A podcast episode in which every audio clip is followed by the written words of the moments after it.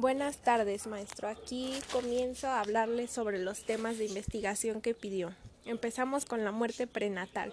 El nacimiento sin vida es la muerte o pérdida de un bebé antes o durante el parto.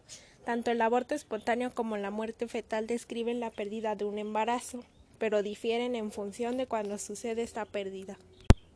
La muerte fetal temprana ocurre entre los 20 y 27 semanas completas del embarazo.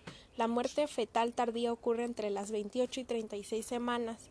La muerte fetal a término ocurre a partir de las 37 semanas. Algunas de las causas que tenemos por aquí son si las mujeres son de raza negra, si tienen 35 años de edad o más, si tienen un bajo nivel socioeconómico, si fuman cigarrillos durante su embarazo, si tienen enfermedades, embarazos múltiples o han perdido un embarazo anteriormente. Continuamos con la muerte materna, la cual es definida como la muerte de una mujer embarazada o dentro de los 42 días siguientes a la terminación del embarazo, independientemente de la duración y el sitio del embarazo debido a cualquier causa relacionada o agravada con el embarazo mismo o su atención, pero no por causas accidentales o incidentales. Así que esto sucede cuando la madre muere por alguna razón.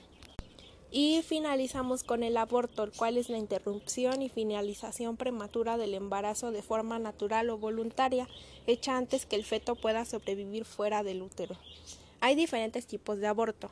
Empezamos con el espontáneo, el cual es el más común es aquel que no se da de forma intencionada, sino a causa de una serie de complicaciones en el feto o en la madre. Generalmente ocurre durante las 12 primeras semanas de gestación y no precisa de ningún tipo de intervención quirúrgica, pero a partir de la semana 20 pasa a denominarse muerte fetal, como lo habíamos visto antes.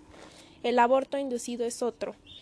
Es aquel que se realiza por propia voluntad de la mujer. Hay dos formas de interrumpir un, embarazo. Tenemos el aborto médico, en el cual se administra un medicamento y solo se puede hacer durante las primeras nueve semanas del embarazo.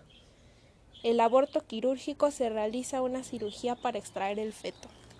Y pues eso sería todo, toda mi investigación y ya.